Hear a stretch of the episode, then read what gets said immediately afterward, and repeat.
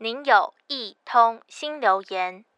那天看到一个颁奖典礼，受奖人都是身心障碍者，他们超越自己，跨越障碍，不仅活出生命的精彩，更对社会有许多贡献。在受奖者当中，我注意到一位医师，他走路不太方便，可是，在三十三年的行医路上，他总是上山下海，走入偏乡去关心身心障碍的病患。还对于发展迟缓的孩子们格外关注，因为他非常清楚这群孩子将要面临的人生考验。他在两岁的时候被诊断出罹患小儿麻痹，父母背着他到处求医，总算是脱离了残障的命运。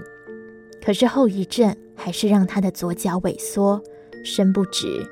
所以从小就被人叫白咖，但是因为妈妈是小学老师，总是守护着他，也影响着他。妈妈曾对他说：“人行有余力，就多做好事。”从小不断复健的他，知道复健对于发展迟缓有帮助，所以立志成为复健科医师。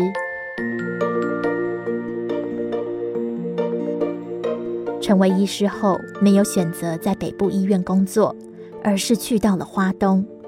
当时的他下乡看到一些孩子，因为不会走路，所以坐在娃娃车里，有的甚至六岁了，还是坐在很小的娃娃车，肌肉关节都软缩了，已经很难再透过复健治疗。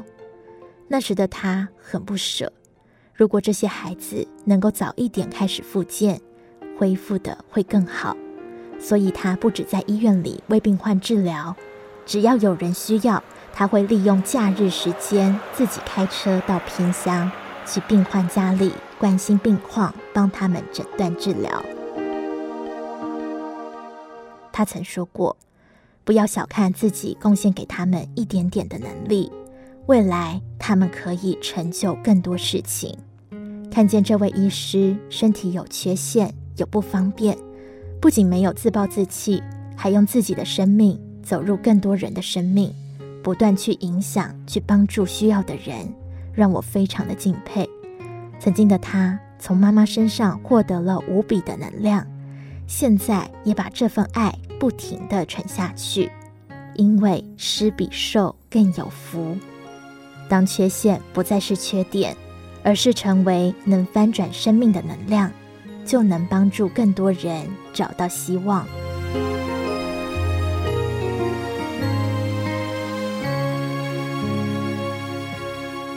您的留言已完成，如有其他心情留言，请到多用心 FB 或是多用心 Podcast 进行留言。下次见。